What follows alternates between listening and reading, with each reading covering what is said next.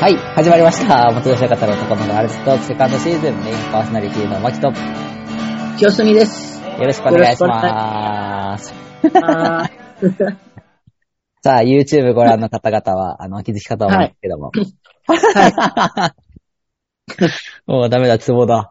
えー、こ小原さんに、今回、ーはい、今回、まあ、ゲストというかもう準レギュラーですね。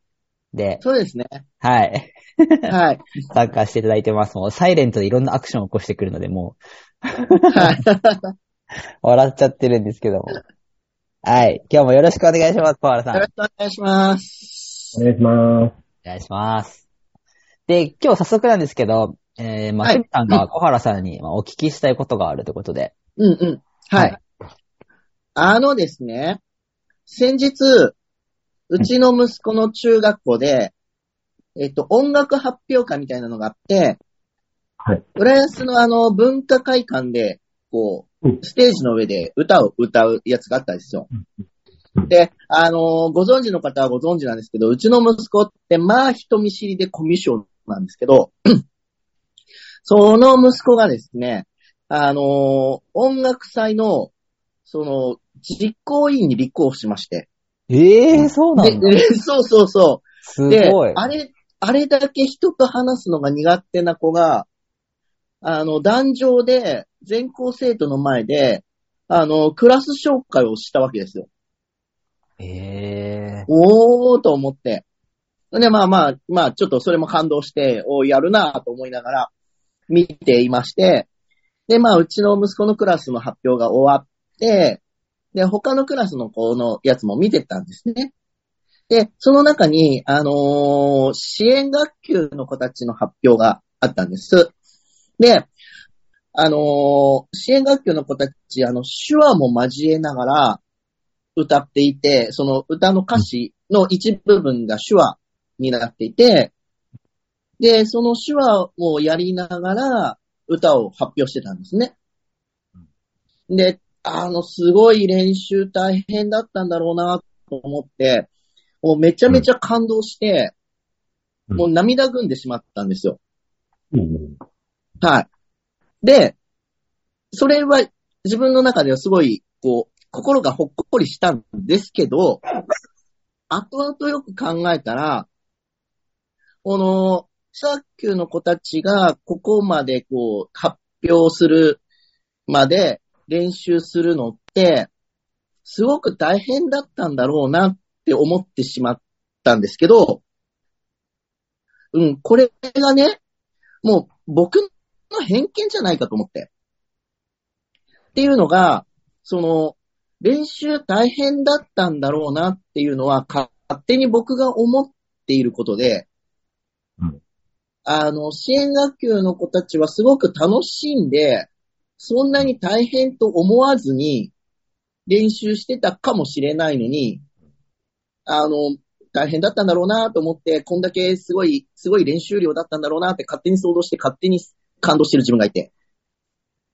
これって、なんかその、なんとも思わない人っていうのもあれかもしれないですけど、僕の偏見かなって、大変だったろうなっていうのは、僕の偏見なんじゃないかと思い始めて、これって LGBT でもトランスジェンダー大変なんだろうなとか、LGBT の人たちって大変なんだろうなとかって思われる。あの、僕らは別に、まあ、不便なことはあるけど、大変なこともあるかもしれないけど、それも他の人と同じだよって思ってるのと一緒で、うん支援学級の子たちが歌の練習するのが、その支援学級じゃないクラスの子よりも大変だったろうなっていうのは僕の偏見だなって思い始めたんです。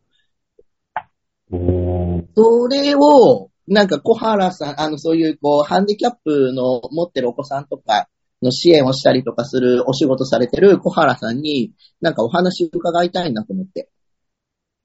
はい。はい。よろしくお願いします。なんか、恥ずかしいですね。この間、あの、僕、メールで、はい。キヨさんって言っちゃったんですよ。はい。すみさんじゃないですか。はい。きよさんって言って間違えて。あ、どっちでもいいです。清澄なので。僕、なんか、無意識にあ、きよさんって言ってた。はい。後々考え、すみさんなのになんかちょっと、ああの気持ち悪い、気持ち悪いことしたな。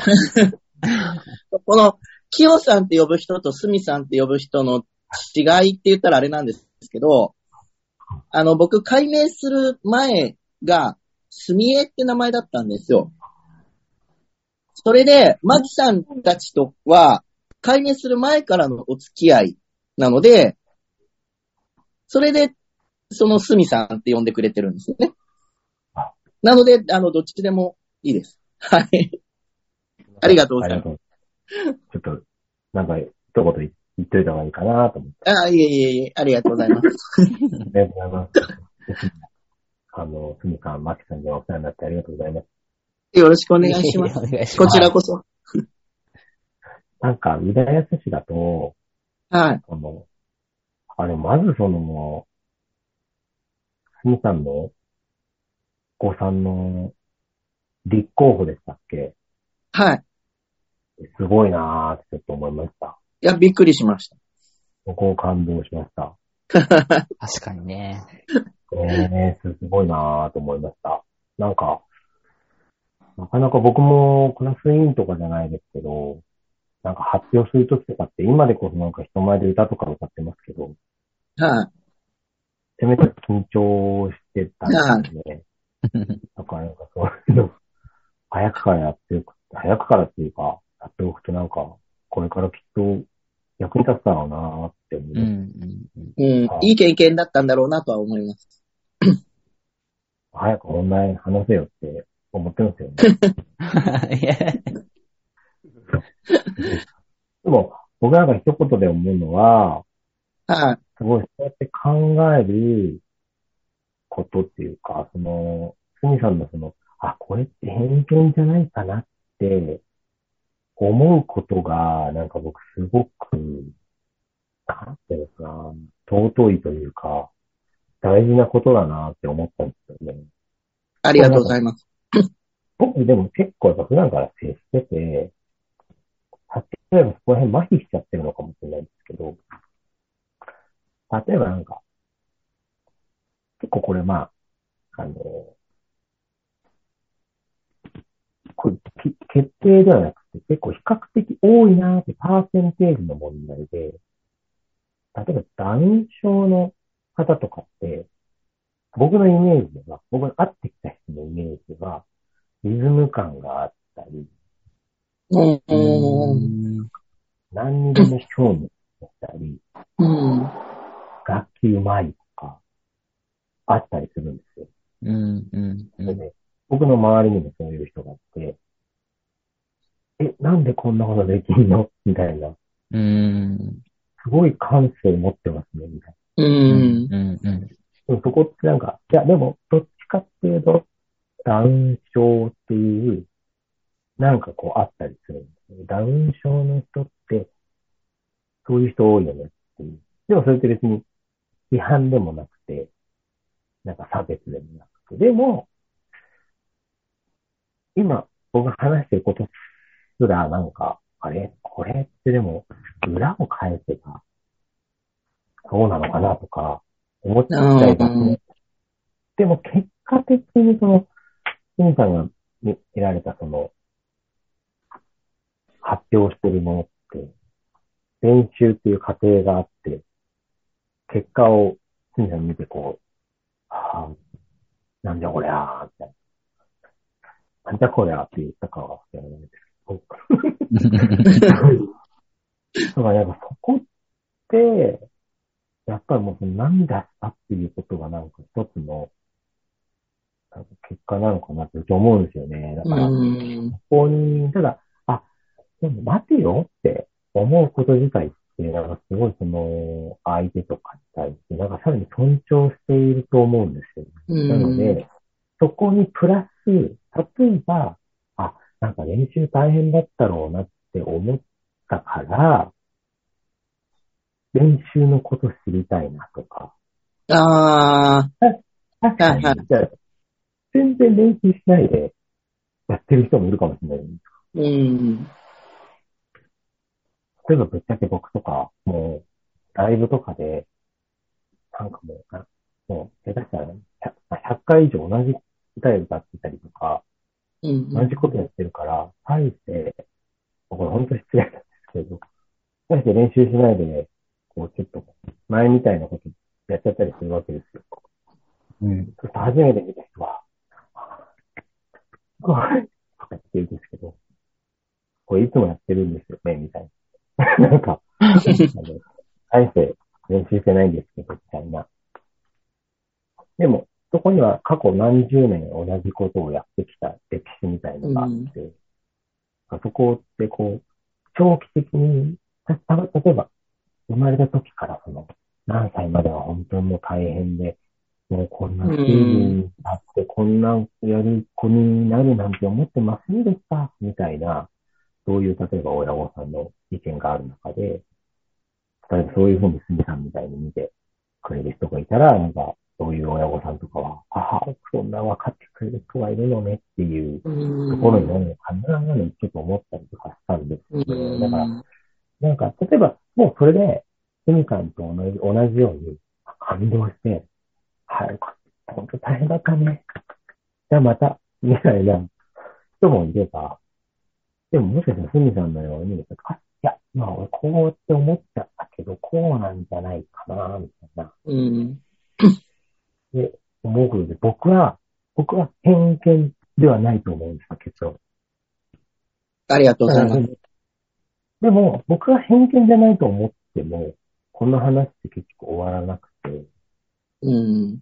スミさんの中で、いや、小原はそう言うけど、あ、もう、偏見って思っちゃう自分が残るっていうことがあるとしたら、そういうやって、例えば、ちょっとめんどくさいかもしれないんですけど、どうやって練習したんですかとか、う練ん。習風景とかなんか、動画で撮ったやつないですかとか、うん。見たときに、なんか事実として、その答えが見えてくるのかなって、ちょっと、うん。近づくのかなちょっとう思っん。うんちゃいました。すいません。うん。確かにあの練習、練習風景は見たいなと思いました。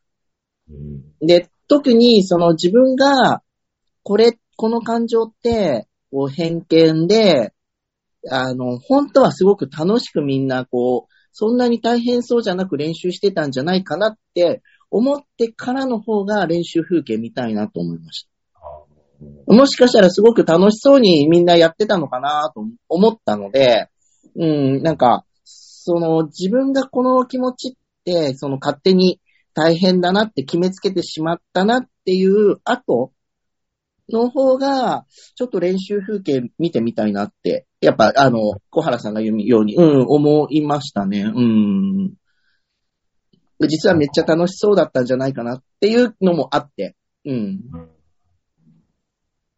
うんああるある意味、偏見についてね、考えるっていうことも、なんか大事なのかな。なんか偏見だからダメとかじゃなくて、ああ、偏見ってなんだろうな。うそん。の偏見が生まれる理由って何なのかなとか、うん、ああ、うん、偏見と偏見がぶつかって喧嘩になってたりとかするわけじゃないですうか。ん。でも偏見同士がなんか結構語り合ったら、うん。か、みたいな。うん。なん。かそういうのはなん。か真正面から、あの、やるのもいいのかななん。て思いましたし、プラス、やっぱり僕なん。か、荒いとか言ってますけど、自分で。いやいや、例えばその周りの、その、国さん。とかマキさん。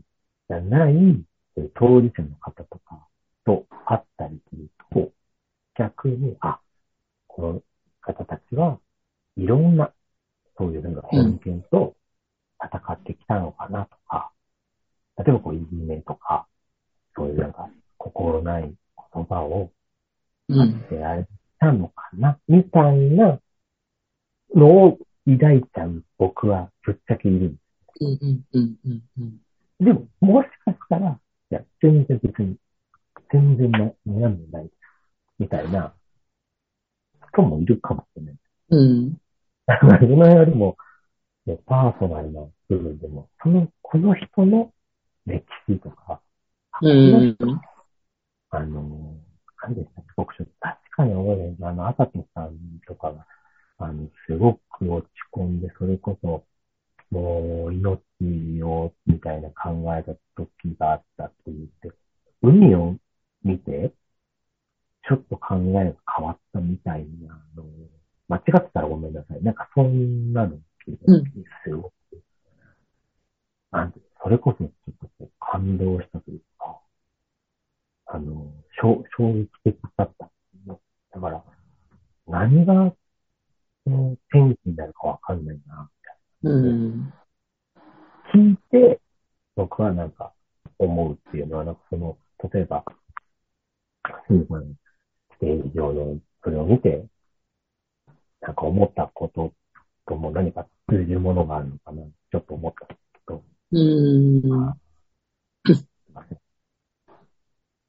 なんか、その、偏見って、偏見とは限らないんですけど、人って、こう、同じような立場の人でも、言われて傷つく言葉って人それぞれだったりするじゃないですか。だから、その、一番怖いのは、僕の中で一番怖いなって思うのが、自分は偏見がありませんって言い切ってしまうのが一番怖いんじゃないかなと思っていて、自分はその偏見を持ってないつもりだったけど、こういうところが実はちょっと、あの、偏、自分では偏見だと思ってないけど、その当事者の人からしたら、いや、それってでも実は偏見なんですよっていうこともあるかもしれない。自分が気がついてない偏見だと思っていないことが、実はその偏見につながるものである可能性が常にあるんじゃないかって僕は思っていて、なので、こう、自分は偏見がないとは言い切れないと思っていて、気をつけなきゃいけないなとは思ってはいるっていう感じうんかなわかります。と思います。うん。なんか、もしかしたら、あの、マキさんと共通の部分があるかわかんないんですけど、あの、今まさにこう、2歳半の娘を、なんか全然角度変わっちゃってごめんなさい。あの、育て、育てるって言ったらちょっとまたあれですけど、こう、子育て中みたいになってますけど、やっぱり、時々やっぱその、自分と奥さんの間とかで、例えば僕はお風呂入れてるとか、何々やってるとか、洗濯やってるとか、なんたまにこう出ちゃったりして、それだと僕人にこう言う、言うわけですよ。うん、うん。僕はあのお風呂入れてるんですよね。でって。だからっていう、その、ただ、人によっては、あ、そうなんですか、大変ですねって言ってくれる人もいますけど、でも、人によっては、で、何何が言いたいのみたいな。うん、うん、うん。僕がなんか、知らない間に抱いてた偏見なんだな。うーん。なんて偏見っていうか、自分はやってるんだ。うん、うん。うん、うん、うん、うんいや、ごめんなさい。かったらごめんなさいね、そういうのが。いや、わかります、わかります。なんかや、や、なんだろう、言葉を悪、選ばず言うと、やってやってるんだぜ、みたいなことですよね。うんうん、うん。わかります。。でも、超みたいな。うん、うん、うんうん。わかりますわかります。みたいですそのつもりじゃなくても、そういうふうに言ってることで、あ、そういうふうに自分を考えてしまったんだなって気づきますよね。うん。うん、うん、うん。ありますねこ。の消化方法については、まだ僕も全然わかんない。うん。あのとりあえず、それこそ同じ年代のお子さんがいる、あの、パパさんとかと、もっとこう話できる環境欲しいなぁ、みたいうな、ん。思ったりしますけどね。そう。なんかもう、こうなんだよねっていうだけで全然気持ち楽になるんだうんな。共有して、お互いね、承認するだけでも全然違いますよね。そうなんですよね。すいません、なんか話しずれたんですけいやいや、すごいわかります、それは。言っちゃいますよ。どねう。ん。言っちゃう、言っちゃう。どんなことでさえもやっぱり振り返るっていうか、うん。はどうだったかなとか、うん。なんかあの子、あの、この、こじつけですけどね、テーマソングとかも歌詞こう変えたりとか、あうんこっちの言葉の方がいいかなとか、加工した方がいいかなみたいな、こう追考を重ねるじゃないですけど、ー。うん。うん。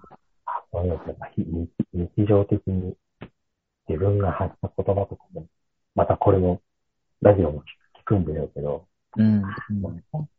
あーとか、すーとか言ってるよなとか、あのーとか言ってるよとかって思ったりうん。う。うん。うん。あ、ずっとやってるよとかね。確かにな。だからそれを気づかせてもらったなと思います。その、すみさんのその、うん。うん。いやいやそう、確かにあの、小原さんシンガーソングライターでいらっしゃるから、その辺すごく、あれだと思うんですけど、あの、今の話にも確かに、一文字違うだけで受ける印象違ったりするじゃないですか。マジカルバナナ。うん。で、こっちはそういうつもりじゃなかったんだけど、向こうはそういうふうにこう、ちょっと違うふうに取ってしまうことも、これは偏見とかじゃなくて、普通のコミュニケーションでも起こりうることじゃないですか。はい、はい。そういうのもすごい、やっぱ大事だなっていうか、うんって思いました、今。うんう。ん。なんか、本当に思います、思います。うん。なんか、とにかくいろんな価値観とか、いろんな経験とか、っていう人とやっぱり会って話をする。あの、もうこれズームでも、うんうんで思ったんですとか、僕はこう思うんですっていうのを、この賛成とか反対とかじゃなくて、えーって言い合うだけで全然世界変わるんだなってちょっと思いますけどね。うんうん。やっぱり、あの、知らない人とか、あ、この人よくわかんないみたいな人って、それで好きになれないですね。うん。うん。うん。もっと知りたい。もっと知らないと、なんか会う回数だけ重ねても、あ話しないと、ちょっと進んでいかないっていうか、なんか、よく会ってるんだけど、この人あんまり何考えてるかわかんないな、みたいな。すごい自分のことをこう思ってるんじゃないかとか、勝手に自分の想像が膨らんじゃって、それこそ偏見につながっちゃうから、なんか早いとこ、ちょっと一回、例えばじゃあ飲みに行きましょうとか、その、飯食いましょうとか、っていうのが必要だなって思う。で、みんながみんなじゃなくて、これからこの人関わらなきゃいけないみたいな人とか。すいません。自分の話になっちゃい。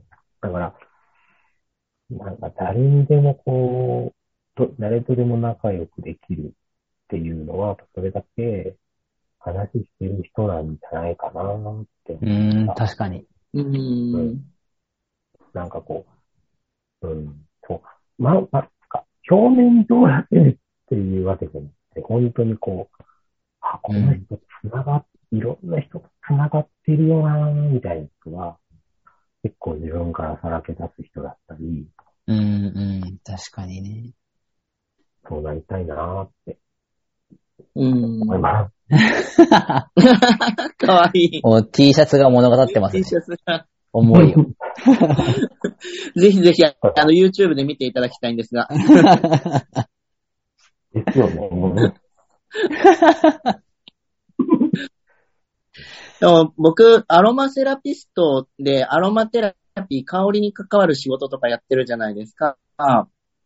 はい。で、あのー息子の学校に、息子が小学校の時に、ちょっとお世話になったスクールカウンセラーの先生がいらっしゃったんですけど、で、その方にちょっとあの、お礼に香りが好きだって言ってたので、ちょっと香りをブレンドしてお持ちしたんですね。そしたら、そのスクールカウンセラーの先生が、あの、私ねって、結構みんなが、この匂い嫌いっていう匂いも意外と好きだったりするのよね、みたいな話をしてくださったんですね。で、はい。はい、体臭もありますね、好みがね。で、あの、その時に、あの、僕、やってて思うんですけど、あの、香りもそうなんですけど、僕も勉強し始めた時って、嫌いな香りあったんですよ。うん好きじゃない香りって。でも、今勉強して、まあ、深く関わってるからなんですけど、あんまり嫌いな香りってなくなったんですね。うーん。でも、この嫌いな香りがなくなったっていうか、視点が変わったっていうのに気がついて、あの、好きじゃない香りはありますうん。けど、なんか、嫌いじゃなくなって、個性的だなって思うようになったんですよ。うん、うん、うん、うん。個性的な香りだなって。その香りの個性を認めるじゃないけど、この香り面白いなとか、個性的だなとか、ちょっと変わってるなっていう捉え方になったんですね。嫌いとか臭いじゃなくて。はいはいはこれって、実は人間関係にも当てはまって、い。はい。この人合わないとか、うんじゃなくて、こう、面白い人だなとか、個性的な人だなって捉えると、結構ね、枠が広がるなって思い始めました。まあ、接客、接客業っていうのもあるので、いろんなお客様来るんですけど、あの、この人の考え方面白いなとか、うん。変な話、あの、この人の動き面白いなとか、はって思うと、なんか、嫌いな人って、だいぶ減るんですよね。なるほど。って思いまし。た。うん。さんが。はい。あ、あの、全然あれですけど、あの、食、食レポのコツと一緒ですよね。どんなこと？あの どういうこと？どういうこと？え、なんか言うじゃないですか、食レポで、そう、あの、自分の好みじゃない食べ物を食べたときに、あの、あー珍しいですねっていう。そういうことか。そうそうそうそう。珍しい味ですねとかっていうのと似てるかもしれない。なるほど。まあ、チンにって言いますもんね。確かにそうですね。ね。うん、ういいですね。と意外と、意外となんか嫌いな人って減るなってん。うん、うん。思い始めました。これはもう、また、これリスナーまた増えますね。あ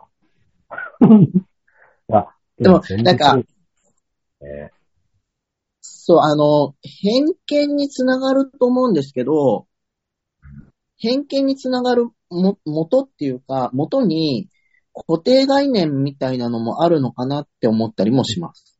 うんうん。なんか、決めつけ？そうだね。うん。うん。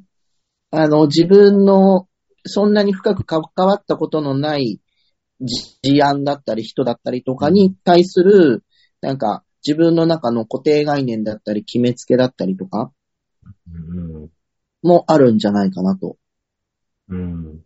あ、もう全然、あの、例え話違うんですけど、こういう、うんあの、動画で見てらっしゃる方わかると思うんですけど、あの、ブレイズっていう編み込みの髪型に僕今してて、しかも、あの、シルバー、ほぼ白のシルバーのエクステでしてるので、かなり髪型派手なんですけど、あの、この髪で、あの、いつものホルモン投与してくれる病院に行ったわけですよ。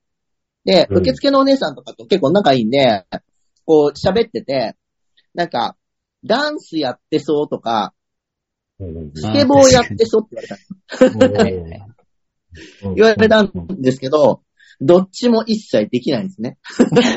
いえ、へどっちも一切できないので、まあこれも固定概念っていうか、偏見というか、なんか、こういう髪型してたら、ちょっとチャラく見えるみたいなーのも、きっと固定概念。で、もう、それで固定概念が強い人は、もう、この人はちょっと、こう、なんか、なんだろう、性格悪そうって、とか、思われるのかなとか思いながら、はい、います。まあ、僕の場合は初対面でバーって喋っちゃうんで、なんか、うんすぐにそれ外れちゃうみたいなんですけどね。ギャップがまたいいんでしょうね。うん。あ、そうかもしれないですね。全然怖くない。全然。全然怖くないです。何がこれ。そう、この間お客さんで、すいません、こんな派手な髪型してて、とか言って、初めてのお客さんに、あある程度喋ってから言ったら、いや、全然そんな風に思わなかったです。